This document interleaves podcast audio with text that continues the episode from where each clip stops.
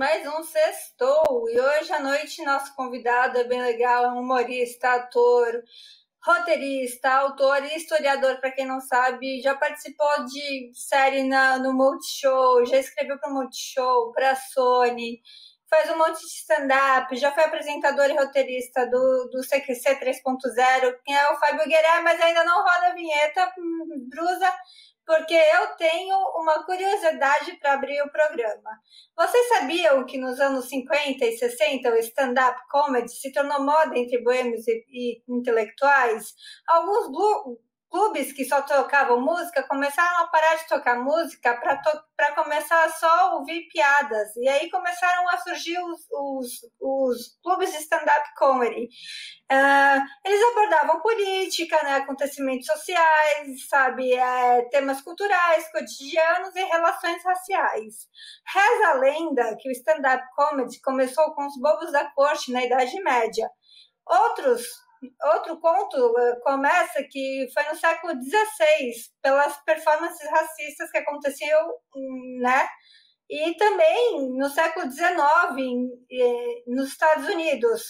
O escritor, o Mark, Mark Twain, que foi que escreveu as aventuras de Tom, de Tom Sawyer, ele também foi considerado como um dos precursores é, da comédia, né, e até stand-up no, no, nos Estados Unidos, e porque no livro Tom Sawyer sempre tem, tem um monte de tiradas inteligentes, e com essa deixa entra Gueré!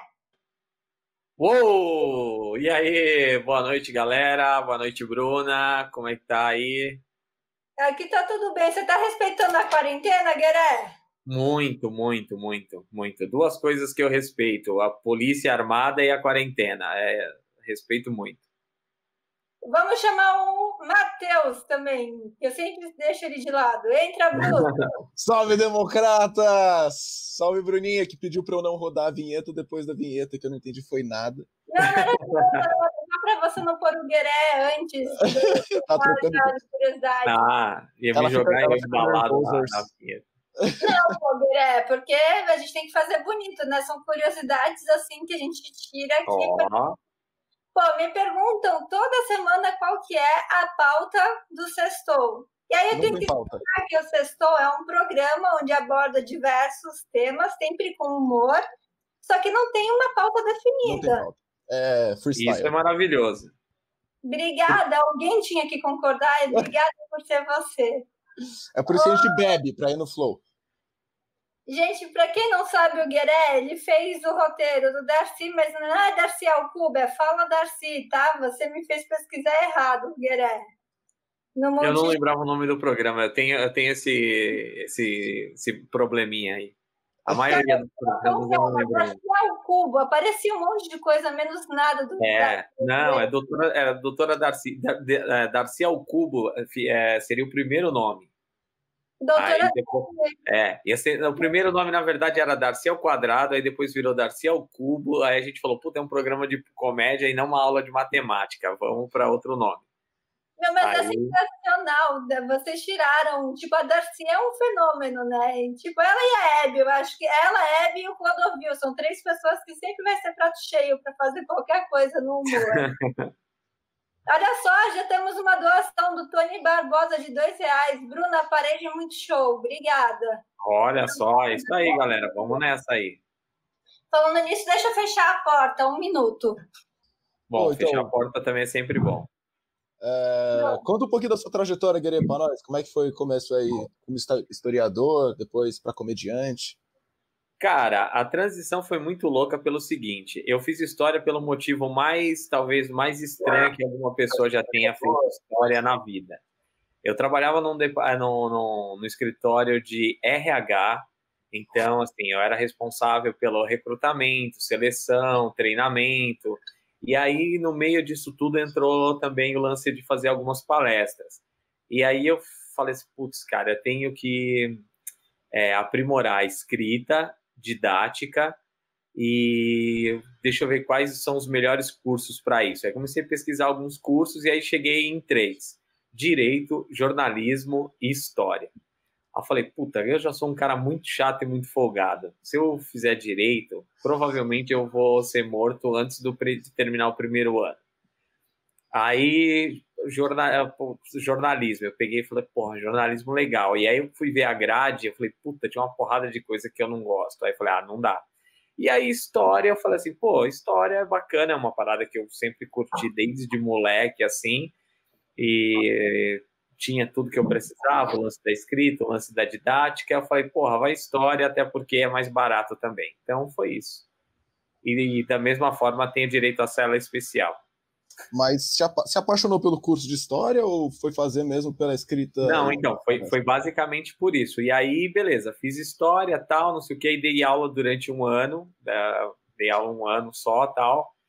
E, e aí comecei voltando a trabalhar com RH e eu gostava muito, assim, já assistia comédia stand-up, assistia um pouco da, de, das coisas lá de fora, só que assistia bastante do movimento que já estava acontecendo aqui. E aí eu peguei e falei, porra, vou assistir qualquer dia eu vou num bar. E aí fui assistir uma galera tal, e curti pra caramba. Era a galera do Comédia na Cara, que, tipo, a maioria são os meus amigos até hoje. É, aí conversei com os caras, alguns meio que incentivaram, eu comecei a escrever algumas coisas, porque eu já escrevia comédia, mas escrevia em forma de crônica. E escrevia para mim, para meus amigos, parentes, essas coisas todas. E aí eu falei assim, putz, eu vou tentar fazer, nem que seja uma vez. Se for bom, beleza. Se for ruim, eu só vou fazer essa vez mesmo. E aí eu fiz um texto, fui me apresentar com eles, um texto de cinco minutos. Minha primeira apresentação foi detestável, deplorável, horrível e qualquer outra coisa do tipo. E aí eu fiquei pensando, eu falei, porra, eu vou encontrar esse de, de assisti-los, né? Então eu vou tentar fazer mais uma apresentação para ser razoável e aí eu paro. E aí a segunda apresentação que eu fiz, já com outro texto, já um pouco mais com a ideia um pouco melhor da coisa, aí foi legal. Foi legal Ô, ô Gueré, tá falhando um pouco, você tá travando o seu som. Gueré? Gueré caiu? Não. Aí, voltou. Voltou. É, ela deu uma. Deu uma não cai, é que nem na Jai, tô zoando. Cortou um pouquinho aí, você fez é, um na Jai, na Jai às vezes dava uns blackouts também. pra quem não sabe, eu conheço o Gueré antes da Jai, eu não lembro como eu te conheci, Gueré. Cara, exatamente como eu também não faço ideia, mas eu lembro que a gente se conheceu na balada e foi isso. Ah, mas é, isso meu. era um marco. Isso era tipo quase quase toda toda toda vez que eu ia para lá, às vezes tipo, sei lá, o calor, né? Teve revelação aqui, hein?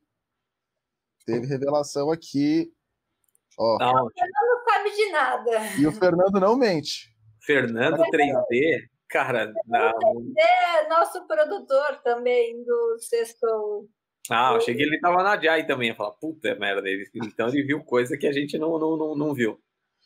Ô, ô, ô Gueré, uma coisa que eu acho muito engraçada, você estava falando da sua formação né, em, em história, é, é, que eu mudei de curso três vezes, né, antes de ser jornalista. Primeiro porque eu, eu sempre quis ser jornalista, na verdade, só que meu pai falava, você não vai fazer, pelo amor de Deus, eu te imploro, né, porque. Corra disso. Ele fala, isso é vida de louco, ninguém merece, você ganha pouco, não, não tem Não cometa o mesmo erro que eu. Exato. Daí eu falei, o que, que eu vou fazer? Vou fazer. Daí insistindo para fazer direito. Eu fiz dois anos e meio de direito. Eduardo Muilaete, espero que você não esteja me escutando, mas eu achei um saco. Briguei com o professor do processo penal 1 e nunca mais voltei. Daí eu fui para psicologia, tentar me entender e tentar entender os outros. Psicologia é um curso maravilhoso, mas eu fiquei um ano e meio, tranquei e falei, pai, estou em jornalismo. E aí ele teve que aceitar. É, aí já estava lá, né? Não tinha como. Eu acho que ele não queria te dar um emprego, amigo. Eu acho que ele não, não queria ser obrigado a empregar você. É, ele não queria ser patrão, né? Ele falou, putz, cara, se ela virar jornalista, a Bruna, a Bruna é demitida da TV Democracia uma vez por semana. Se você ver os últimos programas, eu tô sendo super elogiada. Ah, é? Ó, tá vendo? Super elogiada. Ô, Bruna, se você ficar passando da hora do programa e ficar fazendo programa de duas horas, você vai embora. Não é, é verdade, ele falou isso meu. Ele, e quando eu esqueço de pôr a pauta lá atrás, ele fala, Bruna! a voz dele. Mas é mentira, isso aí é tudo inveja. É, o, pior, o, pior, de tudo isso é que, assim, esporro de chefe é uma merda. Esporro de chefe, pai, putz, é pior ainda. Pior ainda. Não, você não tá entendendo o que é isso. Mas, pai, eu te amo, você é meu exemplo. Desculpa quando o Boechat morreu, eu falei que ele era meu exemplo, porque você é meu exemplo, mas ele também foi um exemplo, entende? Então é nós. Mas, ô, ô Gueré, uma coisa do, de historiador que você falou, foi, o que rendeu foi o seu show, que não tem no, na internet, né? Que é o descobrimento não, não acabado, né? Não, não tem. É, eu tenho, tem dois, são dois. É, o descobrimento, o descobrimento sem acabamento, que esse é uma sátira que eu faço sobre os acontecimentos históricos nacionais. Então eu brinco desde a chegada dos portugueses aqui no Brasil até os dias atuais. Então brinco com praticamente tudo que, que, que tem assim. É, tinha um, até um amigo meu que, falou, que falava uma parada que era muito bacana, que ele falava assim: ah, é um show baseado em feriado porque é mais ou menos isso, né? Todos os nossos feriados são quase os feriados maiores são praticamente todos ligados a fatos históricos, assim. Então era era isso. E tinha o que contam os contos. Esse era um paralelo também que também era uma que você Oi? fez a sátira dos livros da FUVEST, na polêmica. É, exatamente. aí, o que contam os contos era a sátira dos livros. Eu pegava todos os livros e resumia cada um em oito minutos. Todos, todos, é, todos em oito minutos, e aí eu falava numa sequência ali. E o que era mais o que era mais bacana disso tudo é que assim, era a história real do livro. Eu tipo assim, eu não não colocava outras, sei lá, personagens ou outras coisas que não tivessem ali. Então, de certa forma, era até uma maneira meio que de estudar. Então, tipo, esse show eu fiz em alguns cursinhos, no Risadaria, algumas faculdades tal. Uma até não recebi até hoje, inclusive. Pô, não acredito. Olha o Mulaer que você falou, amigo. Ah, meu Mulaer, ele é muito maravilhoso. Edu, você é incrível, cara. Eu tô te esperando até hoje para fazer a live pra gente falar de direito de um jeito mais informal. Eu vou ter que estudar bastante, porque eu não lembro de nada. E... Não, é muito. Sabe o que eu acho muito louco? Eduardo Moiraer e Fernando Moiraer. Cara, como pode, velho? Que diferença, velho. É o pai do Mui, é, o é não, tô ligado, tô ligado. E o Mui é realmente isso, é o Mui louco, né, cara? Charopeta absurdo, mas um queridaço. O pai dele assiste todos os nossos programas e ele não assiste nenhum. Mentira, é porque ele tá com a Guta. Ele, de vez em quando ele vem aqui falar um Ele tá dormindo essa hora. O Mui é um desses caras que, tipo, dorme agora e acorda, tipo, na madrugada, assim. É maluco. Ele é muito engraçado, né? Ele veio aqui no programa, a gente conversou. Ele é xarope, ele é xarope absurdo. A gente já, já, já aprontamos algumas também. Outro dia ele, ele fez um post falando que ele estava fazendo regime também, né? E que ele estava até recusando umas permutas de comida. Daí eu falei, pô, Mui, manda para mim. Ele só deu um coraçãozinho e risadinhas, manda ainda por cima. Ele não quis pegar o segredo de como conseguir recebidos, Gueré, me ajuda. Então, eu também quero saber, cara. Eu também quero saber. Na verdade, o segredo é simples. O segredo é ter seguidores pra caramba, né? O cara, as empresas entram lá e vê que você tem mais de tipo. É, tava conversando com um brother, ele falou que já tem, tem empresa que a partir de praticamente 40 mil seguidores, assim, eles já começam, tipo, dependendo do, do produto deles, e do engajamento do, do, do, do youtuber ou do influencer, eles já começam aí tentar alguma coisa, né? Sim. Eu não recebo nada, eu não, não ganho porra nenhuma. Oh, oh, mas sabe o que eu acho? Eu acho que assim, você conhece muita gente, você é influenciador, você é humorista, você é super famoso também, era. E eu acho que acontece que eu não sou nem um terço do que vocês são, mas eu posso falar que eu também sou digital gourmet, porque olha, tenho vocês no meu Insta, isso deveria ser valorizado também. Com certeza, essa troca toda deveria ser valorizada para todo mundo. Mas como eu tenho déficit de atenção, eu mudei. Eu queria falar dos seus quadros, né? Que você fez o descobrimento sem acabamento, né? Uhum. Além sátiras e rendeu o que eu achei na internet. Eu fiquei assistindo vários. Foi o seu quadro do The Drunk lá no The Noite. Ah, é, o Drink History. Drink History. Ah, isso é, é Comedy Central, né? É do Comedy Central. Cara, é, tem, já, tem, tem no, no, nos Estados Unidos já há um bom tempo. E aí eles resolveram fazer aqui. E, e cara, foi muito divertido. Foi muito divertido. E para mim, no caso, assim, porra, eu já bebo pra caramba. E, e é a minha formação. E eu falei de Canudos. Canudos, na verdade, foi muita. E caiu no colo, assim, eu não pedi nem nada. Tipo, aparece, o cara me mandou e falou: você vai falar disso. E Canudos foi sensacional, porque quando eu estava ainda na faculdade, era uma das possibilidades do meu TCC. Era falar sobre a Guerra de Canudos, principalmente mais o conflito político da Guerra de Canudos, né? E aí, quando eu falei, putz, vou falar de Canudos, que maravilha, já, já sabia muita coisa, assim.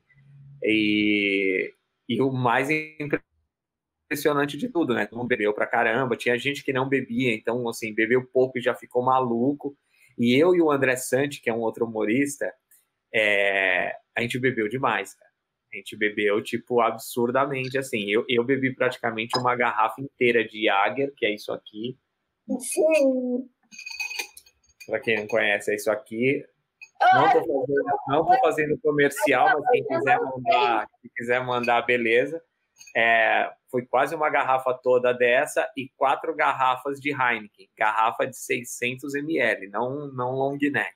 Isso é louco. Num período de uma hora e dez. Saiu trançando as pernas. É, essa aí são Só para falar, gente, like, like, like, like, like no programa, estilo Eduardo Moreira, que é nosso parceiro, o economista, que faz toda quinta-feira aqui o Fura Bolha. Chuva de like, like, like, compartilha, compartilha, compartilha, dedão para cima, dedão para cima, vamos lá, o Gueré, o Gueré tá no programa, mandem superchat, superchat. Nossa, isso aqui tá meio estranho, né? ô, ô, Gueré, é, eu falei que nunca ganhei um recebido, mas eu menti. Eu estaria sendo injusta com o Cortez, porque o Cortez, o Rafa. Ah, mas ser injusta com o Cortez, beleza. A vida já foi também injusta com ele. Então... Concordo. Ainda mais quando ele fala que eu tenho a voz de cachorro organizada. Essa voz tão linda que daria para ser barítona. Não mentiu. Ah, certeza, certeza. Isso aí. E... Cortez é um querido também, cara. Puta cara bacana pra cacete, velho. Cara, gente boa demais, mano. Ele virou aqui no programa foi maravilhoso. Eu converso com ele quase todo dia e a Marcela, ela tá me engordando muito com os doces dela. Isso aí é um perigo. Nossa. E, e aí eu sete meses que eu não como açúcar. Do Rafa para assistir o show dele semana retrasada no, no Vila Open Air, lá no Shopping Vila Lobos. Ah, que bacana, mano eu, vou fazer, eu vou fazer show nessas, nessas porras de, de, de drive-in aí mês que vem, só que eu não lembro nem qual é ainda. Qual é, show ou qual é o drive-in? uma experiência muito louca. Vou te falar como espectadora. É. Você tem que ir comigo assistir. Então, Primeiro. eu fui semana, semana passada, eu fiz um show sem, sem plateia, que foi um show live, né? Live show, assim e tal e só a galera de casa tal. Então, assim, é bem estranho, porque o timing fica meio, meio complicado, principalmente quando a gente vai fazer transição de um texto para outro. Mas eu acredito que, que, que num, num drive-in tal, com os carros e tudo mais, a galera meio que buzinando e piscando farol, acho que, que dá uma, uma, uma singela reação ali. E não tem, não tem a troca, né, com o, com o espectador. É, a gente né? precisa né? muito da troca, que nem assim, ó, eu, inclusive, além do texto que, que, que eu já tenho preparado para fazer o show, eu improviso bastante, então eu brinco bastante com situações que acontecem na, na, no momento ou coisas do tipo. Então, não, não ter isso assim é bem complicado. Ô, ô Guilherme, mas falando em show assim, tem, um, tem uma dupla também de comediantes que fizeram né, um show, eles Sim, fazem show gravado, é o Bruno Costoli e o Bruno Berg, você conhece?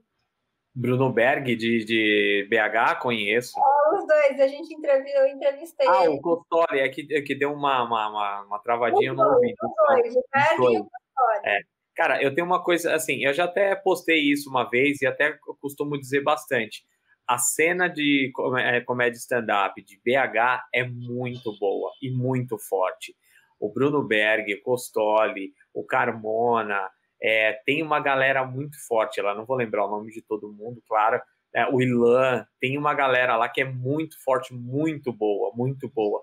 Só que, assim, realmente a, a coisa ficou meio que um eixo Rio-São Paulo, depois é, no Rio, é, é, São Paulo-Curitiba, e agora tá meio que mais forte, assim, só São Paulo.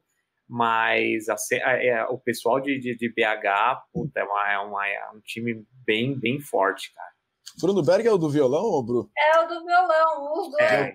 Meu crushzinho falou que ia me responder no WhatsApp. Deixa eu Ele é desses, né?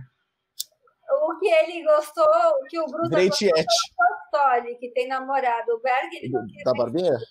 O, só que uma coisa que eu achei bem interessante em tempos de pandemia deles, né, que, eu, é, que eles estão fazendo o show gravado e eles pedem para as pessoas enviarem as risadas para o WhatsApp. Putz, que louco, bacana. Eu não consigo imaginar isso, porque você ouve o show, daí você tem que mandar a piada, até certa é, a, a risada, a risada. até hora. Eu acho isso oh. genial, mas eu fico comparando com shows que vocês fazem, por exemplo, você acabou de, fazer, de falar um show ao vivo, é, ao vivo não, em casa, por live. E é uma coisa que o Cortez sempre reclama também, né? Que não tem uhum. a risada da galera. E pelo que eu entendi de vocês, é que tipo, a risada da galera é o termômetro para saber se vocês estão indo Total. bem. Total. Total. Com certeza. Então, e na minha experiência drive-in, foi. Hum, cuidado com o que você fala aqui, hein? Tem criança assistindo. Não, como fazer sexo num, num, num show de stand-up de, de, de, Porque os caras ficam o tempo todo. Eu fui com uma amiga minha, tá? Também, não foi com pegatezinho, mas uh, eu fiquei na primeira fileira, convidada. Ah, fui convidada. eu fiquei na primeira fileira e eu esqueci o som do carro, porque eu tenho mania de ficar ouvindo pelo YouTube e por. Nossa, cara. Ouviu então, no Não, não. Daí eu falei com a mulher, eu falei, e agora o que eu faço? Não tenho som. Abre o vidro. Ela me olhou com uma cara de ET, assim, tipo, como você não tem o som do carro? não, não é pré-requisito. É. Não, você pensou, você pensou assim, pô, é um show no drive-in, o que, que eu preciso? preciso de um carro, pô, beleza, o carro eu tenho, então eu vou de carro. Aí chegou lá, pô, preciso de um rádio, pô, aí. Tá vendo? Porque deveriam avisar, leve seu rádio nas descrições. que carro que não tem rádio? O meu! Eu, eu, Bom, eu, sou, eu sou de uma época, eu sou de uma época que assim, que, que era o toca-fita. E a galera roubava muito o toca-fita. Então, é. eu não sei se vocês já coisa que chama toca-fita de gaveta. Que, tipo, era uma. Você enfiava o toca-fita lá, conectava, beleza, ouvia. E quando você ia sair, você pegava, tirava aquilo. Cara, sabe o que, que a gente faz hoje com o celular? Chega, na, chega numa mesa de bar tal, e aí põe o celular do lado e deixa. Imagina, tipo, sei lá, um bagulho desse tamanho, assim, quadrado, que você chegava numa mesa, oh, e aí, galera, tal, e colocava o pô do, do, do... A fita travou. Tá travando o som, Veré. Ih, caramba, que estranho. Aqui para mim meio que tá normal. Tô meio que, tipo. Tá que nem tocar fita, mas dá uns tapas é, aqui funciona. Tá dando uns tilts. E ó, Bruninha. Então, ó, surpresa pra você. aqui me julgando Falou. porque eu não tenho. Obrigada, mãe, pelos 20 Falou. reais. Mãe trocínio aqui. Ah, isso é maravilhoso. Isso é maravilhoso. A minha Olha, mãe, quando entrar, ela pega, Vim. Nós, judeus, somos mão de vaca. Se minha mãe patrocinou, é porque ela tá gostando, Gueré. Boa, boa, maravilha. Vamos lá, galera. Vamos investir nisso aí. A gente precisa comprar uma emissora. Vamos lá. Precisa. Ô, oh, Gueré, mas é sério, eu tive que literalmente abrir a janela do carro chovendo. E eu assisti de camarote o Rafael Cortez tomando chuva. Então, para mim, foi impagável. Ó, toca fita. Bacana ainda.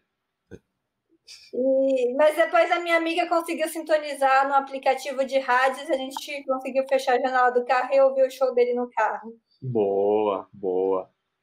Mas eu quero ver como vai ser a sua experiência. Inclusive, você está fazendo um projeto de, de que você está dando aula de roteiro criativo, certo? É, então, eu tô, tô montando ainda, eu já tô, já tô na terceira montagem disso e não, não coloquei em prática ainda. Eu estou montando um curso de roteiro. Antes era um curso de roteiro, era presencial. Aí, beleza. Aí, quando eu estava praticamente tinha concluído Aí, putz, veio o lance da pandemia. Falei, puta, tem que mudar. Aí mudei algumas coisas, tal, para poder, em vez de ser presencial, ser, é, sei lá, por no live, ou se a galera compra e acessa, enfim, é, meio dessa forma. E aí depois mudei de novo, ainda estou mudando para que seja das duas formas, para que eu possa trabalhar tanto é, presencial quanto online. Então, falta um pouquinho aí. Eu acredito que esse, esse ano ainda termine e aí janeiro do ano que vem já estará disponível aí. E é roteiro de stand-up ou de sketch? Cara, é, então, é, eu vou falar, eu falo um pouco de tudo. Eu falo de stand-up, falo de sketch, falo de sátira, falo de crônica, falo não só assim da, da, de audiovisual, mas também coisas assim ligadas mais a teatros, programas de, de humor também, que, ah, pô, que a galera pensa às vezes, ah, programa de humor é programa de sketch. Não, tem outros, outros formatos, tem um formato, pode ser um formato jornalístico e outras coisas, então meio que a didática de criação de piada, criação de conceito e coisas do tipo.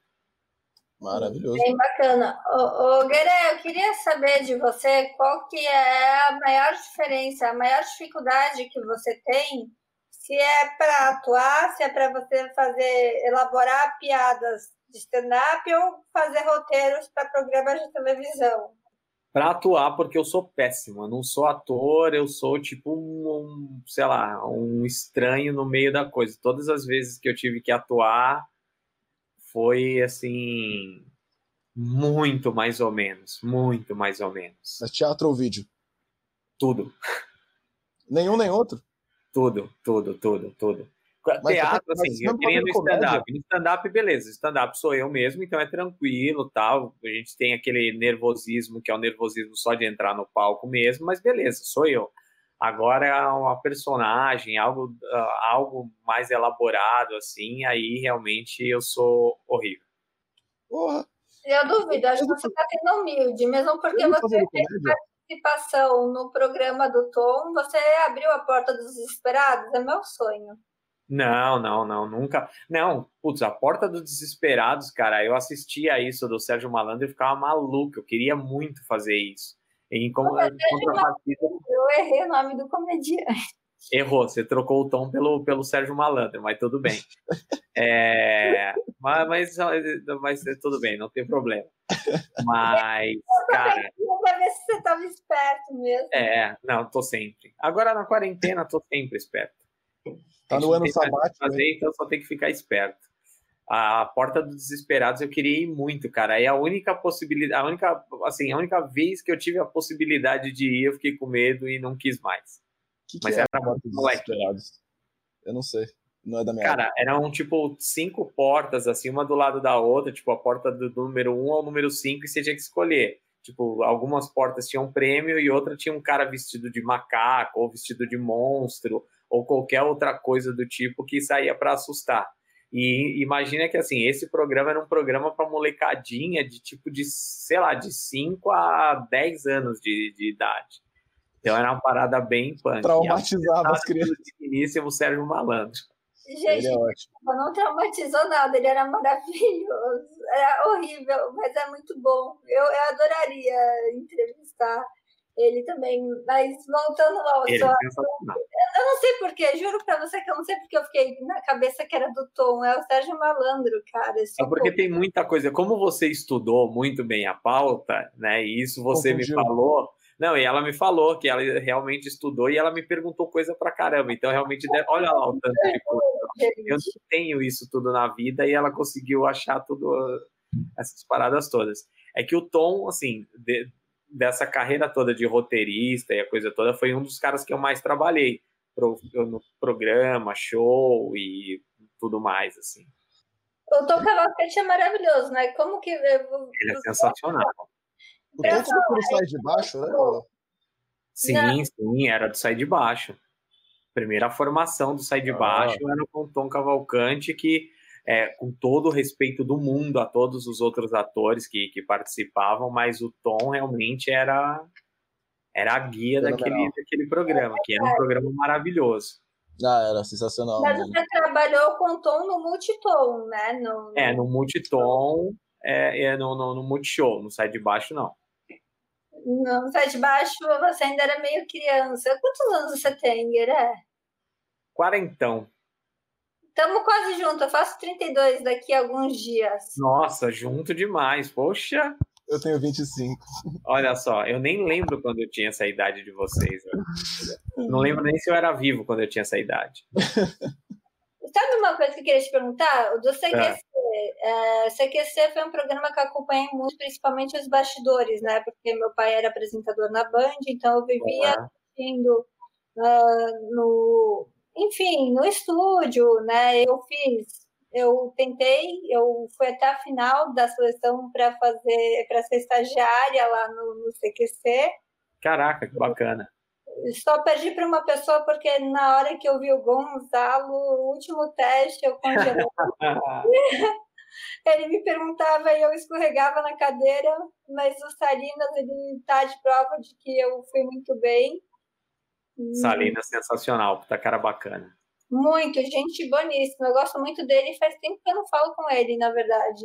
A e... gente tem um grupo, a gente tem um grupo do CQC é, da galera desde os primórdios, desde o primeiro programa até agora, assim, claro, salvo algumas exceções, né, de, de, de algumas pessoas, tal, que não vale a pena falar aqui, mas a gente tem um grupo que tem, assim, desde o motorista até alguns dos apresentadores e tudo mais, galera da produção, roteiro, e que a gente só fala merda. Que o dia que esse grupo vazar, cara, pelo menos 99% das pessoas dali com certeza vão presas. Se vazar, deixa que eu vaze, por favor. Não, você é louco, isso não pode vazar de Dá um jeito furo pra vender aqui pra gente. Meu Deus do céu, cara. Dá um furo depois que o Bolsonaro falou isso pra Patrícia Campo Melo, a gente não pode mais usar a expressão dar um furo. É, dar o furo agora. Tá cancelado. Dar o furo, não pode falar dar o furo perto do nosso digníssimo presidente. Vou usar digníssimo, vou usar digníssimo para não, não, não, não, usar outra coisa. Você fez um show falando de namorar uma anã, né? Eu ri, apesar das pessoas. Não sei se sofreu alguma retaliação. Não, na verdade não é namorar. É que assim, eu, é, é, até, é até meio maluco falar isso, porque quando eu falo assim, tem as pessoas que entendem, tem as pessoas que não entendem eu, eu tenho nanofobia. E eu, durante um bom tempo, era muito forte, assim, sabe? Eu, eu tinha, realmente tinha medo, eu, eu ficava angustiado e aquela coisa toda. E aí, depois, com terapia e tudo mais, agora até sou bem mais tranquilo. Então, na verdade, eu fazia uma piada sobre isso, assim, não, não chegava a ser um show inteiro sobre isso. Mas, cara, teve, assim, situações que é o Marcos Castro, que é um humorista lá do Rio, durante o Risadaria, ele pegou o Gigante Léo no, colo e saiu correndo com o Gigante Léo no colo atrás de mim, eu correndo na frente, ele correndo atrás com, com, com o anão, que é o Gigante Léo no, no, no, colo, tipo, me assustando, assim, sabe? Isso acho que, sei lá, foi 2012, não sei, alguma coisa do tipo. Então era isso, assim, essa piada era mais atrelada ao lance de ter nanofobia, né? Que tem gente que acha que é, sei lá. Ah, como muita gente acha que quando a gente tem alguma fobia, o pessoal fala que é frescura. E quem sofre realmente sabe que não é, né? É verdade. Eu, eu nem tenho, sabia que existia. Eu, eu tenho uma fobia muito estranha, Eu tenho uma fobia que ninguém entende, que é uma fobia de vômito. Eu tenho pavor de vômito, de vomitar. Sério? É. Não, tem, tem coisas que são, tem fobias que são realmente assim muito fora do, do, do, do, normal. Tem uma fobia que assim, a pessoa tem medo de ter medo. Putz, ó, ó, que coisa maluca. Como controlar um negócio desse? Não existe uma fobia que a pessoa tem medo de estar sendo observada por patos? Não tem uma fita é, dessa? Cara, tem, velho, sem brincadeira, tem fobia de tudo e qualquer coisa. Chama anatidaeufobia, medo de ser observado por patos. Olha essa brisa. que coisa louca, velho. Que coisa Mas, louca. Tem um pato te observando. Então, aí você vai pegar e vai falar para uma pessoa dessa que é frescura, tipo, pra gente, beleza. Caguei pro pato, mas essa pessoa não, né? É, é coitado do pato, Gueré. Poxa. Não, não tô nem aí pro pato. Eu não vou ter medo do pato. Pô, o pato laranja, inclusive, é maravilhoso. Mas, enfim. Bom, é, eu poderia dizer também quem tem medo de vômito, porque o que eu mais escuto de pessoas é como você tem medo de vômito, porque eu tenho isso desde criança. Então, quando eu vou ao médico, eu falo, pode fazer qualquer coisa, mas antes me dá um vonal e não me deixa passar mal. E eu lembro exatamente da última vez que eu vomitei. E até hoje é uma coisa que nem meus pais entendem. Eles falam, cara, você cresceu, como você ainda continua tendo medo de vômito? Isso é ridículo. É, é, é, então, mas é aquela coisa, é estranho, mas. Você ainda tem nanofobia? Cara, tenho, mas hoje, assim, hoje eu tenho alguns gatilhos que facilitam para que eu não tenha, tipo, é, a angústia que eu sentia antes, a ansiedade que eu sentia antes, tá? Hoje eu me controlo. Hoje, se eu estiver num ambiente que tem, tudo bem, para mim, tranquilo que não, um exemplo que, que, que aconteceu, eu fui, no, eu fui no casamento do Rogério Vilela, que também é um humorista bom pra caramba tal. O Rogério e... Vilela, eu ia perguntar para você se você não tem medo de apresentar com ele, por ele ser baixinho. Não, não, não, acho que a gente é da mesma altura praticamente. Eu tenho 1,70, sou baixinho pra caramba também. É, e aí, eu, no casamento dele, tinha uns amigos deles lá, que era um casal de, de, de, de, de anão. Eu, tipo, cara, eu fiquei 15 minutos no casamento. Eu fui embora. Não aguentava. É, não, é, é, que, é que assim, realmente, sabe, é, a, a, situação fica, fica meio difícil. Então aí eu peguei e falei, ah, pra mim é melhor ir embora. Aí eu peguei e fui embora. E o que, que, você achou do episódio que o Bolsonaro se confundiu e pegou um anão no colo achando que era criança? Cara, aquilo ali é assim, é das coisas que de tudo, tá, de tudo que ele está fazendo, sabe? É difícil ele, ele fazer alguma coisa mais patética do que tudo que ele já tem feito de uma maneira séria. Então, cara, aquilo veio tipo para é, é, o selo de tipo assim, sabe? Fechou com chave de bosta. Eu também, assim, eu vi essa imagem uma vez só, então eu não sei, e aí vi a galera falando que ele confundiu, mas eu realmente não sei se ele confundiu mesmo, ou se ele quis pegar, enfim, a deu uma branca de neve ali, não sei. Não, pior que ele confundiu, tanto que falaram, não é uma criança, é um anão, ele largou na hora. E, e da Michelle, o que, que você tem achado? Porque é um prato cheio, Bolsonaro, não querendo falar de política, mas já falando de política, olha só, você como historiador, você pode fazer um monte de stand-up sobre o nosso governo Bolsonaro, porque é o único não. governo onde o presidente corre atrás da EMA, pega pega e espalha é, para todo mundo o coronavírus, fala que é só uma gripezinha. É... é, o Bolsonaro, na minha opinião, ele é assim. É, teve um delay aí, mas para mim ele é tipo ele é o quinto trapalhão, sabe? É mais ou menos isso. Assim, ele tá muito longe de ser o que a gente tem que chamar de presidente. É, eu, eu tenho um show que é, mas só que esse show agora está defasado porque eu não, não trabalhei mais em cima dele, que chamava O Palhaço do Circo Sem Futuro que era um show só falando de, de, de política, só, só política, só política. Legal. E na época o presidente era o Lula ainda. Então aí as piadas eram mais em cima do Lula, em cima da galera que, que, que cercava o Lula, ali os ministros, os acontecimentos da época, é, a, a galera que era contra também. Então é, já fiz. Esse do Bolsonaro, para ser bem sincero, assim, fazer, fazer comédia, é, tem, tem um ponto que pouca gente sabe, mas assim, é, é mais difícil você fazer graça com uma coisa que já é engraçada. Ah, é? é? Muito, é mais difícil, porque assim, que nem, ó, é, eu vou dar um exemplo bobo aqui, mas assim, você vê alguém na rua escorregando e caindo numa casca de banana. Putz, a cena já é engraçada sabe? A cena por si é engraçada. Se eu tentar deixar aquilo mais engraçado, pode até ser que eu consiga, mas pode ser provavelmente que eu vai estragar aquilo. Vai tentar então, fazer graça. Muita coisa, é, tem muita coisa, cara, que nem você vê o lance do Bolsonaro com a Ema. É, cara, é, é, assim, é engraçado num nível que você fala assim, velho, é, você, você ri tanto, tanto, tanto que quando acaba, quando você para de rir, você fala, putz, não era engraçado, era patético, sabe? Que também faz parte do humor ser, ser, ser um pateta. Mas é, é isso, assim. Tanto que às vezes eu faço, eu faço mais piadas com as coisas que o Bolsonaro tenta fazer sério do que com as coisas que ele faz, assim, meio que tentando provocar. Porque tem muita coisa que ele faz, tipo, provocando. Quando ele meio que xinga a galera, quando ele, sabe, manda um ou outro para algum lugar, ele já faz isso para tentar, na minha opinião, para tentar dar uma parecidinha também. Sim, exato. E, que graças, que graças a Deus que a gente tem um comediante que é formado em história e não é bolsominion. Obrigado. Não, Seja muito bem-vindo sempre, Guerê. Inclusive, falando em Bolsonaro, tem um cara aqui metendo pau a gente. Eu não coloquei os comentários dele porque não tem. Eu coloquei, porque a gente. Não, mas pode pôr, cadê? Tá no YouTube? Vamos ver. Não, o maluco metendo pau aqui na gente. É, que a gente. É, que a gente não o quê? Ah, ó, esse, esse, veneno do apogeu aqui, que o menino tá venenoso, o veneno do apogeu. Aí zoando aqui, ó, um fumando. Aí eu falo, mano, por que esse cara aqui tá xingando a gente? Aí você vai ver aqui embaixo, o que, que ele coloca?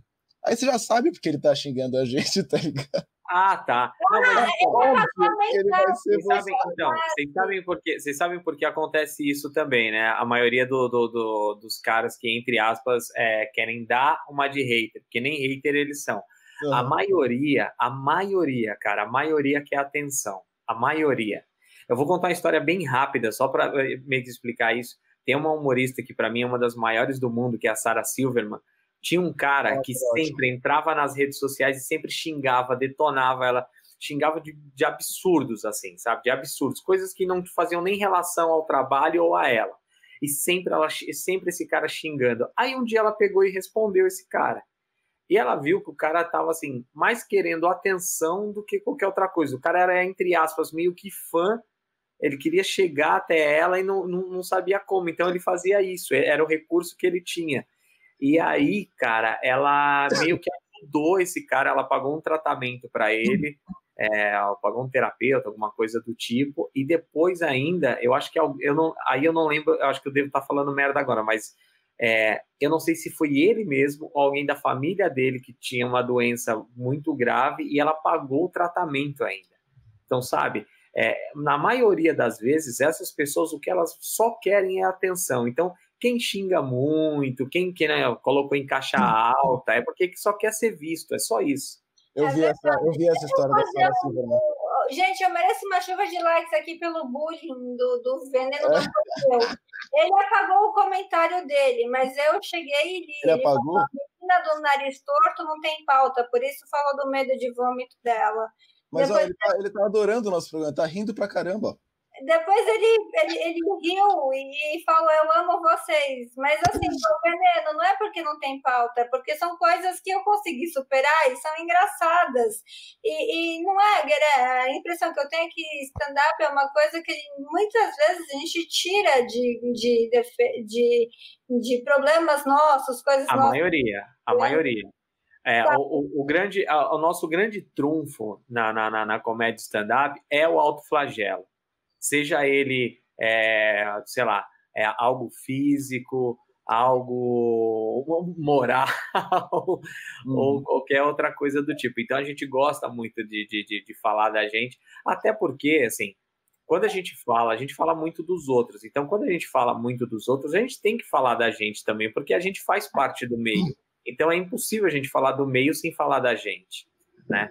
Então a gente, cara, bate. Nossa, eu acho, Pra mim, né? mano, é Principalmente assim, no começo do show. Começo do show, até para poder ganhar a plateia mesmo, a gente meio que se zoou. Você pode ver, o humorista que é meio gordinho sempre faz piada de gordo, o que é magrelo faz piada de magrelo, tem humorista que faz piada de pau pequeno, tem humorista que, cara, sempre meio que ó, é, é o abre alas para meio que dar direito para você falar de qualquer outra coisa do meio, porque a gente também faz parte e não machuca os outros, né? Não, não vai não, passar politicamente não. correto, fica. Não. Eu acho que para mim é, o ideal é zoar a si mesmo, assim.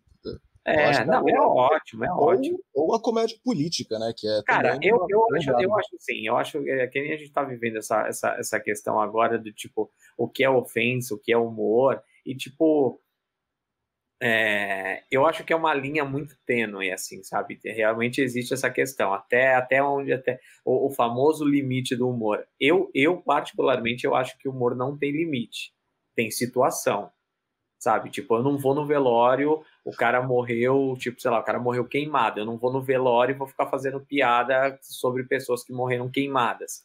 Isso é uma situação. Só que, tipo assim, cinco, seis anos depois, eu posso fazer piada sobre incêndio que não vai pegar nada. É, é uma outra situação.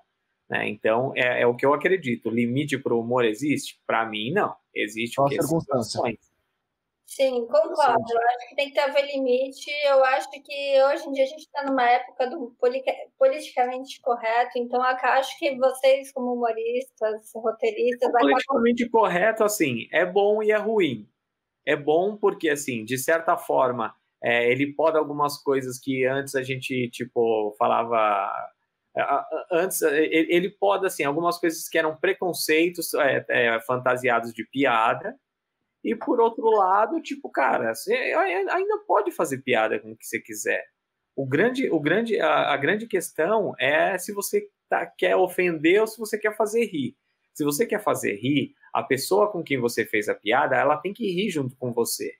Agora, se você quer ofender, aí realmente só você que vai rir. E aí, quando um só dá risada, não tem graça, né? Maravilhosamente colocado. Eu gosto muito dos caras do Choque de Cultura, né, da TV Quase, Sim, não, são ótimos. do Jorel, porque, ótimos. mano. Furlan. Cara, o irmão, o irmão do Jorel é uma, é uma das coisas, assim, que, tipo, é, que eu, é, é, é, de certa forma valorizada, mas eu ainda acho pouquíssimo valorizada, porque, cara, é, é, algo espantoso de bom, cara. E, e, lá na gringa valorizam até que bastante, né? Ele ganhou, acho sim, que ganhou um Grammy de, de melhor animação. Ele sim, tá estourando. Irmão do Jorel é sensacional, cara. Irmão do Jorel tinha que voltar a TV Globinho só pra passar Irmão do Jorel. É muito bom, velho. Você assistiu, é, Bruno? Pessoal, eu queria fazer um adendo aqui que o Eduardo Muller me pediu, e, e o Eduardo é um querido, e a filha dele, né, a Ju, está fazendo uma exposição, e, e, também é virtual, na SP Arte, e eu queria chamar ela aqui para divulgar um pouquinho a exposição dela, que vai, se não me engano, até sábado ou domingo. Pô, bacana. Ela vai entrar aí? Eu pedi para ela entrar, ela deve estar tá entrando é, daqui a pouquinho, só para avisar vocês. E eu queria falar, o, o Gueré, voltando, porque a gente está falando bastante, mas não está falando muito de você, né? Eu não, queria... E tem uma coisa muito curiosa, Gueré, que eu acho sua, porque você apresentou o CQC 3.0, se eu não me engano, foi a última versão do CQC, né? Como que você É, na, na verdade, o CQC 3.0, ele era um programete de 20 minutos antes do CQC. A gente usava meio que para aquecer, para aquecer o CQC, né?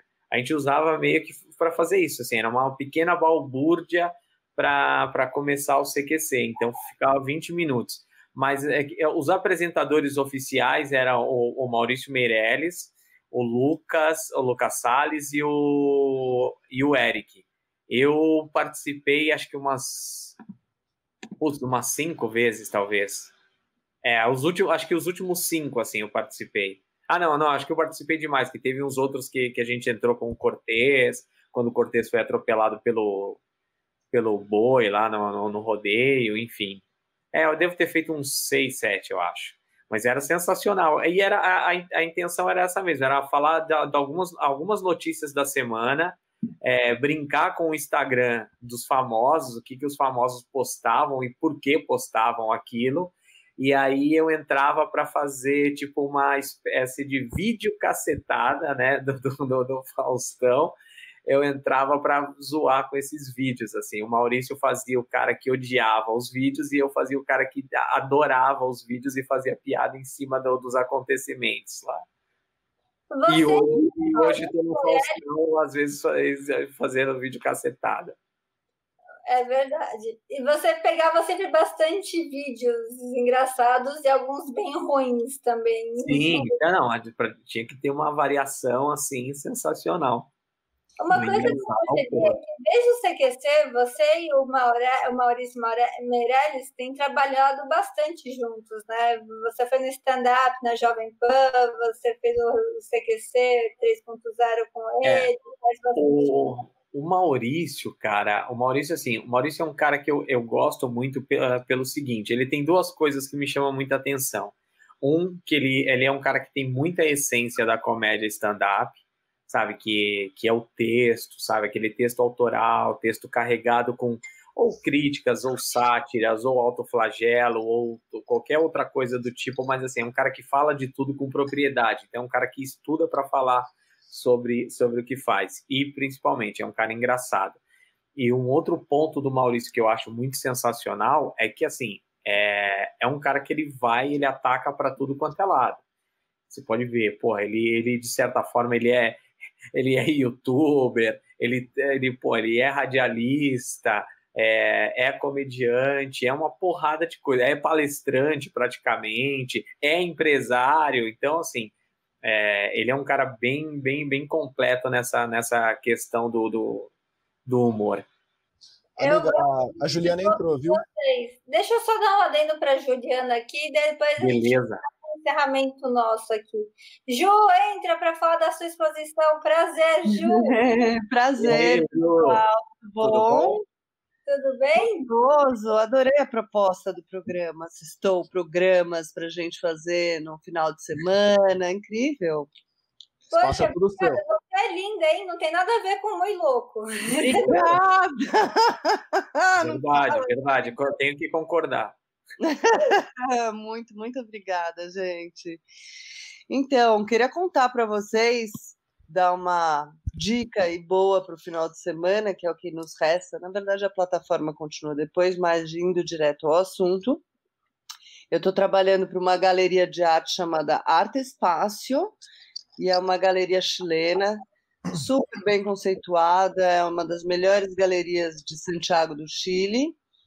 E elas vieram expor na SP Arte, na verdade, elas vinham expor fisicamente na SP Arte, que é a maior feira de arte que a gente tem aqui no Brasil, e foi cancelada por conta dessa pandemia doida, mas a SP Arte acabou acontecendo online, começou segunda-feira dessa semana.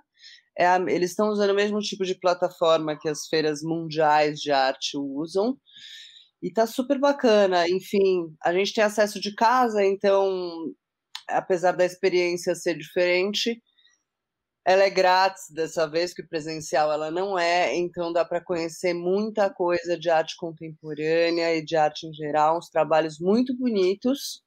Arte Espaço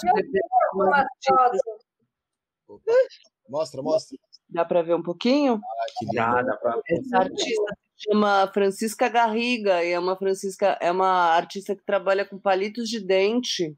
Caraca sobre tela. Então é tudo feito de palito de dente. Nossa, meu, olha lindo o trabalho dela.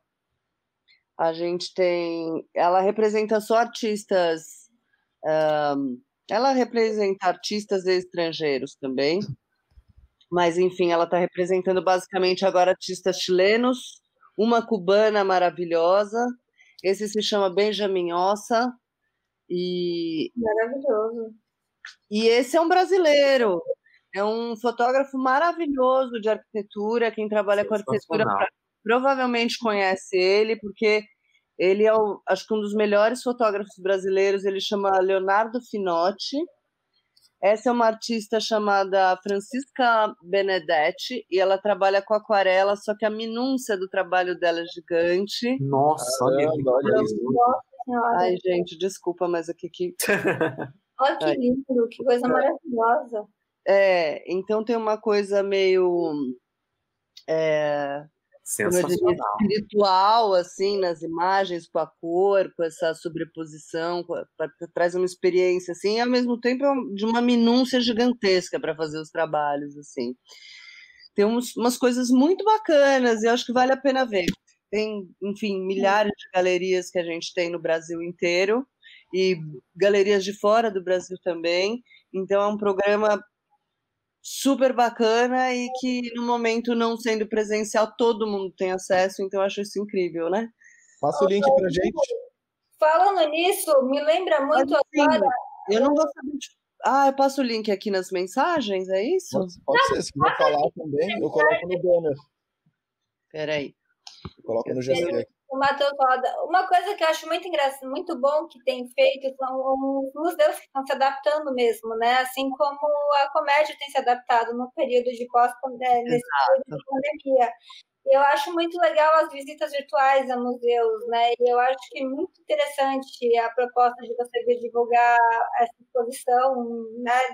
E, e essas obras me lembram, me lembram algumas exposições que eu fui, é, até no Guggenheim e no Pompidou, de, de obra mais contemporânea, assim, sabe? Sim, infelizmente eu não estou com imagens de alta resolução, porque eu estou com uma artista cubana com um trabalho incrível também, ela chama Glenda Leon, e ela trabalha tanto com instalação quanto com objetos, esculturas. Ela tem uma máquina de escrever com umas penas e com umas unhas postiças. Tem feito um super sucesso o trabalho dela. Provavelmente na SP Art do ano que vem ela vai estar tá presencialmente, talvez sendo representada num intercâmbio de galerias aí que a gente vai unir Chile com o Brasil também. Legal. Eu quero chamar você aqui para fazer um programa só para falar de arte agora em tempo de pandemia. Vamos combinar. Vamos, super gostoso. Vou amar, Bruna. Um super prazer, gente. É gostoso o programa. E obrigada, Ju, pela participação. Imagina. Você tão rapidinho assim, é porque nosso tempo é, é contado pelo Mr. Panunzio. Claro, imagina. Mas enfim, a gente se encontra outra vez. Com certeza, vamos falando. Agora a gente tem o WhatsApp, eu vou te, a gente pega, a gente combina direitinho. Com certeza, Bru. Um beijo, pessoal. Super prazer. Beijão, prazer. Tchau, tchau. Obrigada por participar e, e por dar essa dica tão gostosa para se fazer no fim de semana. Adorei conhecer. Vamos juntar mais, mais informações, assim, porque a proposta é incrível. Incrível. Sim, sim. Vamos, Adorei com certeza. Um beijo. beijo. Abraço, beijão. Beijo. Pessoal, Guerreiro, Família Boer tomando conta. poucos minutos eu queria fazer um ping-pong aqui com você. Eita, vamos lá. Quantas das piadas que você conta ou posta no Twitter são da sua vida pessoal. Porque outro dia eu achei que você estava mesmo né, sofrendo de uma dor de cotovelo por uma morena. Lembra que eu até falei, pô, Pérez, você tá mal por uma morena? Achei que fosse até eu, mas você falou que não, não. Esse é o ping-pong, é... Então? Cara, quase nenhuma. Quase nenhuma. Acho que 99% das piadas que eu coloco não, não são sobre mim. Então, de onde vem essa inspiração para fazer stand-up e esses roteiros criativos que você faz? Então, digamos que eu tenho uma cabeça muito maluca que só funciona para isso. Aí fica fácil. Poxa, fácil oh... não, né? Fica, fica mais direto. Onde foi melhor? Onde você mais gostou de trabalhar? No Multishow, CQC ou Sony? Ah, o CQC. CQC, CQC. É, Amiga, ping-pong. Era, cara, o, o, o CQC, assim, para um humorista ou para um roteirista, é, eu, eu, eu, eu, coloco muito o CQC como um divisor de águas, assim, no, no, no, um programa que, jun, que juntou jornalismo com humor. Tipo, outros programas já tinham feito isso, mas eu acho que com o primor que o CQC fez, eu acho que realmente é, trabalhar ali é uma puta honra, assim. Me sinto honrado de ter trabalhado ao lado de uma de grandes pessoas que eu trabalhei ali, trabalho até hoje, tem pessoas que eu trabalho que eram do CQC e estão com, com, comigo lá no Domingão também. Então, tipo, acho que foi um dos lugares que eu mais curti, assim, que eu mais gostei mesmo de, de, de trabalhar. E eu queria que você falasse é, o que, que você achou da, da, da repercussão do, do Marcelo Tais no, no Roda Viva, quando ele falou que, que não tinha piada lá em Cuba. Que não tinha humorista em Cuba, né? Cara, eu, eu acho que assim, é... isso estou falando muito por mim. A gente, tem que ter, a gente tem que ter muito cuidado quando a gente fala alguma coisa hoje em rede social, porque assim, é, você não pode falar por falar, porque as pessoas vão atrás daquela informação. Então, se eu, se eu falar qualquer porcaria aqui, alguém vai atrás para saber se é verdade ou não. Então, assim, é, eu, eu gosto do, do, do, do, do Taz, eu acho o Taz também que um cara muito importante, tanto para a comédia quanto para o jornalismo. E eu acho que ele só fez uma colocação infeliz ali. Ele quis dizer algo, mas talvez não tenha é, o conhecimento sobre aquilo e aí pegou mal. Aí descobriram e falaram, pô, como você fala uma coisa dessa, tal, enfim. Mas eu não, não condeno, não. Só acho que você tem que estar preparado para falar sobre determinados assuntos. Mas agora quem brilhou muito na resposta foi o Adnet. Mas você concorda que ele poderia ter respondido como o professor Tibúrcio? Ah, ia ser maravilhoso, né? Ia ser maravilhoso. O Adnet, o Adnet assim, é, é, é, um dos expoentes do humor hoje. É um dos caras que mais fabrica comédia e tudo mais. E é um estu, estudioso da comédia também, então tem toda essa diferença. E, cara, eu achei sensacional. Achei que, que o Adnet foi, foi perfeito ali na resposta. Mesmo não sendo comunista. Uma outra coisa, só para encerrar, só mais duas coisas, que não tem como falar de você sem falar do programa do Tom e do Faustão, né? Mas uma coisa uhum. que marcou no, ano, é, no programa passado é, foi que o Hélio de la Penha, ele deu uma, deu uma participação especial aqui, né? Uhum. E eu até perguntei é, como é, é para ele o papel do negro, né? Ele não gosta. Ele e o Preto Zezé me deram bronca falando que é preto, pra, porque uhum. Pisa muito em ovos. Uh, na novela, e ele fala que ele foi um dos primeiros, é, foi o primeiro a que ninguém pôs palavra na boca dele, que ele conseguiu interpretar o Fábio Assunção e um monte de gente e na novela agora que está tendo, que voltou agora a gravar, que é a é totalmente... Que ele é o advogado lá, eu não, eu não sei o nome é, da novela, mas ele é o advogado da, da, da, eu sei. Ele até fala que fica esperando as pessoas falar que o advogado é um malandro, mas na verdade é um advogado de sucesso. Então, queria saber Sim. se falta isso e se falta no stand-up comedy também, para você a presença de negros. Putz, Bruna, na, na, verdade no Brasil falta muita coisa. Falta muita coisa, assim, é, pro, povo preto, falta muita coisa para a mulherada, falta muita coisa para muita gente, sabe? Principalmente para a galera que não tem é, um acesso mais fácil à cultura, como tipo assim, eu, graças a Deus, tenho, vocês também têm. Então eu acho que é, é, um, é um conjunto, sabe? É um conjunto. Então falta espaço? Falta espaço para caramba. Por quê? Falta espaço porque falta oportunidade. Então ninguém consegue preencher um espaço se não tem uma oportunidade de chegar até esse espaço. Então eu acho que isso é o que mais falta. É, eu sei que tem muita gente que fala, ah, mas é a meritocracia tal. Eu acho meritocracia quando a gente sai correndo os dois do mesmo ponto de partida. Quando um sai correndo muito lá de trás, aí fica difícil falar de meritocracia. Então eu acho que falta isso. Eu acho que falta oportunidade e falta para muita gente, cara. É verdade, eu concordo. E eu queria saber para você como tem sido, como foi, como é a participação no programa do, do Faustão, porque o Faustão é um ícone, né? Cara, eu sou fã do Fausto. Sou fã, assim, absurdamente. E para roteirista, uma coisa que a gente tem que ter muito, e quanto mais rápido, melhor, é, é pegar a embocadura do apresentador, ou do ator, ou enfim, de quem seja que você para quem você está escrevendo. E o Fausto, como eu já era fã, então assim foi uma coisa que é, praticamente em menos de um mês eu já estava meio que é, é o que a gente brinca de, de, de, de, falando a língua, sabe? Porque, cara, sempre gostei do programa, é como disse, quarentão, então já já já desde o tempo do, como ele mesmo fala, desde o tempo do, dos per, do Perdidos, meu, já meio que de certa forma acompanhava. Então, assim, para mim realmente poder escrever para o Fausto é, é uma honra, assim, cara, é, é bem é bem foda da mesma forma para o Tom, porque o Tom, para mim, além de trabalhar, foi, é, foi meio que uma escola. O Tom, acho que, tipo, tinha, às vezes, assim, eu falava, pô, não é nem injusto que esse cara tá me pagando aqui, porque eu tô aprendendo também. Então, foi, foi uma troca muito boa, cara, muito boa mesmo. Eu queria saber, você, como já foi gordinho, né? Você falou da questão do emagrecimento. Não, já fui gordaço. Poxa, é... Eu, tava, eu tenho 1,70m e eu pesava 98 quilos, 99 quilos praticamente. Então tava bem gordo. Agora eu tô com 61. Você vai vender as suas piadas de alto flagelo de gordo ou. É, o Rafa... Ah, mandar um abraço pro é. Rafael Marinho, que também que é um puta do humorista, um dos culpados de eu fazer comédia hoje. Eu achar que é. é... O, o Rafael Marinho é um dos caras mais brilhantes, tanto como comediante como roteirista. Ele é roteirista do The Noite.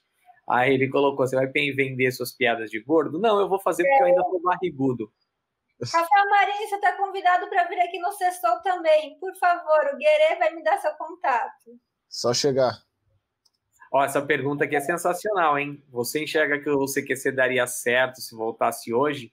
Eu acho que com a cabeça que é, a cabeça que a população tem hoje, eu acho que não. Eu acho que eu acho que assim, eu acho que os, os repórteres seriam agredidos na rua, é, e coisas do tipo. Porque assim, o, a, a, grande a grande intenção do CQC era mostrar tudo que acontece de uma forma descontraída e sarcástica. E hoje, infelizmente, eu acho que a gente está sem esse espaço aí, e não falo só de um lado, os dois lados é, tá, é, meio, é meio difícil. Eu que faço piada com os dois lados, eu, eu sei disso. Às vezes eu até brinco, eu falo, porra, eu bato no Bolsonaro, vocês batem, aí vem um lado e bate em mim. Aí eu vou, um exemplo, bato no Lula, aí vem o outro lado e bate em mim. Porra, podiam juntar os dois lados e falar, ah, ele tá fazendo piada com os dois, então vamos amá-lo mas não tem, não é isso que acontece. É, é difícil, difícil ficar em cima do muro que nem o Dead Kennedy e apanhar dos dois lados, né? É, não, cara, mas é, tem essa questão de tipo assim, quando você faz piada com os dois lados, não é que você tá em cima do muro, é que você tá enxergando, né? E ficar em cima do muro, eu até falei isso numa outra entrevista. Quando o cara falou assim, ah, mas então você quer dizer que você fica em cima do muro? Aí eu falei, putz, eu fico porque daqui de cima do muro eu consigo ver os dois lados, e é por isso que eu consigo fazer piada com os dois lados. Uhum. É verdade, eu acho que tem que ter essa. Não importa a sua visão política, o que você acha, eu acho que tem que ter piada de todos os lados. É, o, humor, o humor tem que estar onde, tipo, a situação esteja acontecendo, independente se é direita, esquerda ou qualquer outra coisa. E vamos, vamos também falar só de uma parada que é a seguinte: o povo brasileiro começou a se importar muito com política de uns 15 Agora. anos para cá, porque hum. a gente nunca se importou com política. Antes, lembra, vocês, eu não sei se vocês lembram disso, que tinha uma, um, tinha um velho ditado que era assim: é, política, futebol e religião não se discute. Porra, se discute e muito. Muito. Não tem como muito. falar de qualquer coisa se não fala de política. É, mas então, mas a gente tem uma coisa que assim, até, a, até hoje, a gente ainda tem, tem lugares que pode parecer absurdo o que eu vou falar, que vivem como se fosse assim, o, coronelismo e por quê? Porque as pessoas nunca ligaram para comédia, para comédia, para política. Então, pra sabe, era o, o, tataravô passava para o avô, que passava para o pai, que passou para o filho, que vai passar para o. Então, assim vai. E a galera não liga. Então, agora que a galera começou a ligar e a coisa meio que polarizou, que o pessoal, tipo, tá tentando. Só que a gente ainda não entendeu. A gente só acordou, né? A gente só. Opa, tem coisa errada acontecendo. Então agora a gente está, eu, eu acredito que a gente está num momento de conflito. acredito que mais para frente talvez a gente comece a se entender, mas do jeito que está agora ainda não, não vai rolar não.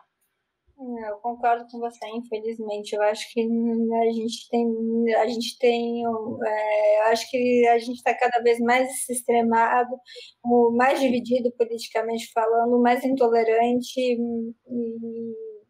e eu não sei como as pessoas conseguem. A Júlia, a Júlia fez uma observação aqui, a Julia Kurtz, é, que a discussão não leva a lugar nenhum. É, na verdade, assim, a briga não leva a lugar nenhum, a discussão leva. É que nem eu, eu sempre falo muito assim, eu tenho meu ponto de vista, e esse é meu ponto de vista, até que alguém me prove o contrário. Se provar o contrário, sem problema nenhum. Não, o debate político é essencial, mas você, é. vai, você, vai, você vai tentar ter um debate político com, sorry, mais Minion, e os, mano, os caras já fica pistola, xinga, grita, sim, tá ligado? Sim, se interpõe sim. você. Aí, de ambos os lados, Matheus, depende da pessoa, tanto de esquerda como de direita. É... Porque, ó, porque, assim, ó, de certa forma, né? a política no Brasil foi, é, foi, como eu disse, assim, explodiu. Então todo mundo está vendo que coisas erradas estão acontecendo. Todo brasileiro entende de política? Não. Então, assim, é até primitivo isso, mas é um instinto que todo mundo tem. Cara, o que a gente não conhece, a gente quer bater, a gente quer xingar, a gente quer fazer alguma coisa do tipo. Então é isso. Hoje a gente tem a gana de tentar resolver. Só que a gente quer resolver na paulada, e na paulada não vai resolver. Não resolve. É verdade. A gente tem que, infelizmente, encerrar o programa. Eu quero ah. te convidar de novo, Gueré, para vir aqui. Espero que você tenha gostado desse evento. Vamos, vamos. Quando vocês precisarem aí, é só chamar. Tamo junto. Porra, e meu aniversário dia 9, eu quero, eu quero um abraço de presente. Já pode dar um abraço. Um abraço eu vou ter que mandar, vou zipar e mandar por e-mail, né? Porque abraço agora não pode, né? Não, não pode. Mas né? pode, Gueré. Do quê? De máscara pode. É assim que se pega coronavírus, amigo. É verdade. Não, a Bárbara Gans, ela estava em isolamento e pegou. É. Eu vou, eu vou besuntado de álcool em gel e tudo mais, aí, aí beleza. Ô, ô Gueré, só que eu tô muito brava com você. Eu fui te pedir um spoiler do How I Met Your Mother, né? Você falou que era genial e eu tava muito fissurada. Mas você não assistiu até o final? Eu assisti, só que você me enganou. Eu não consegui ouvir seu áudio do spoiler, mas como que acaba ele ligando pra Robin e a gente não sabe se ele vai ficar com a Robin ou não? Puxa vida! A gente Essa é coisa sabe, maravilhosa. Sim. Não, mas tem antes dá para saber. Antes dá para saber. Dá. Antes dá para saber. Assiste a última temporada de novo, que aí você consegue saber. mas aí são os filhos falando, tá? Tudo isso para falar da tia Robin. Liga para ela para vocês saírem. Amiga, você tem que colocar na legenda do, da live que é. você vai é, gente. Não, eu gosto, eu gosto. Até arrumo briga, porque eu acho melhor que Friends. A galera, não, não, não é possível. Mas eu, eu acho. E olha que, assim, eu tenho os dois olhares. Tipo, o cara que tá assistindo e gostando e, tipo, o olhar técnico da coisa também. Olha. Você tem assistido Lucifer, aquele maravilhoso? É, é muito gato. Eu vou me apaixonar, então eu não assisto. que diabo. Que diabo. É, é, é eu, eu, eu, sei que não são parecidos, mas ele me lembra muito o vocalista do Maroon 5, então eu não assisto muito é gato, assim, eu prefiro deixar pra lá. Então vamos pra lá. Eu só queria saber quem são seus ídolos e inspiração, tirando eu, que também sou inspiração quase que diária. Lógico, cara, pô, me segurou pra eu não cair na Jai. Amiga. Ó, é assim, inspira, inspira, Bruno, foi mal, Xará. Eu não queria te dar spoiler, mas eu nunca disse Puts, que eu. mano, pegou o cara, tá vendo? É assim, é inspiração, inspiração, uma pessoa que eu me inspire, assim, propriamente dita eu não tenho. Eu tenho, eu tenho é, assim, personalidades que eu acho muito foda. Tipo, na comédia eu, eu amo o Rick Gervais, é, amo o Chico Anísio, todo o trabalho do Chico Anísio. É, na TV, putz, é, gosto do, do, do, do, do Fausto, gosto do Rony Von pra cacete, putz, que absurdamente, gosto do Tom. Então, assim, são pessoas que eu gosto, mas não, não são tão, assim, inspiração, porque o, o tipo de trabalho que eu faço, é, quando eu trabalho para mim, assim, para o meu material mesmo, não, não, não são fonte de, de, de inspiração, a não ser o Rick Gervais em algumas coisas. Mas é, essas são as pessoas que eu mais admiro, assim, na, na, na comédia. E dá três dicas de série porque eu tô órfã, vai. Três dicas, eu vou passar as dicas aqui que o pessoal vai me odiar, mas assim, é, uma que me ajudou em muita coisa de entendimento da, da vida, inclusive, porque eu, eu era até meio parecido, é, foi House, né, o Dr. É. House. Uh, How I Met Your Mother é, é, eu, eu acho sensacional porque tem, tem piadas pra caramba assim. E, putz, outra também que, que eu achava super engraçada era Dois Homens e, e Meio, que eram piadas super pontuais, uma atrás da outra. E uma outra dica que não é uma série, não é nada, mas assim, vale muito a pena assistir e, e entender. Cara, assistir perna longa da década de 80, 90. É a história americana mais escrachada do mundo, é sensacional. E Simpsons também é bom. E o Sextou, né, Guerreiro? Achei que você ia Não, Sextou é sensacional. É que você tava falando de série. Se falasse de tipo programa de internet, pô, Sextou, pelo amor de Deus. Fala pro Marinho parar de ficar só te enchendo, te, te puxando o saco e vir também aqui pra gente, Guerreiro. Ajuda a gente, Guerreiro. Mano, Marinho é que nem cachorro de rua. Passou a mão, ele vai. Vou falar com ele. Eu vou passar o contato dele para você, você fala com ele. Vem pro sextou. Oh, Amiga, Marinho é sensacional. Amiga, deixa eu pedir a palavra aqui rapidinho. Ah, é, rapidinho. Queria parabenizar o Felipe Sopi aqui. Eu também. Que tá doutorado. Sopi, parabéns! Sopi é nosso espectador que me ama. Ô, Felipe, parabéns, mano. É um dos doutor, doutor Felipe. Doutor Supi. e é isso, né, amiga? vou lá no Instagram dele e falo, sacanagem, você só dá atenção pro Brusa. é, é eu sou crush dele. Então, por mim, a gente ficava mais 15 horas aqui conversando e volta de novo aqui no Sextou. E, e Mano, graças quando vocês quiserem, é só dar um toque aí que tamo junto. Deu certo finalmente, porque eu lembro que você desmarcou, depois eu desmarquei, daí eu fui marcar, você não podia, e agora deu certo. Essa é a vida. Então, obrigada, Guerei. Vamos marcar. Imagina, obrigado a vocês aí. Obrigado aí todo mundo. Valeu, galera que estava assistindo aí. Brigadão. Sigam aí nas redes sociais, arroba Fábio Gueré, e tamo junto aí. Obrigado mesmo, gente. Valeu muito pelo convite e é isso Obrigado aí. você, mano. Tchau. Te chamar nos bastidores, Gueré. É, fica aí nos bastidores pra nós dar tchau. Bruninha. Alô, sextou! Bolsonaro, por que o Queiroz depositou 89 mil na conta da Michelle? Porque 89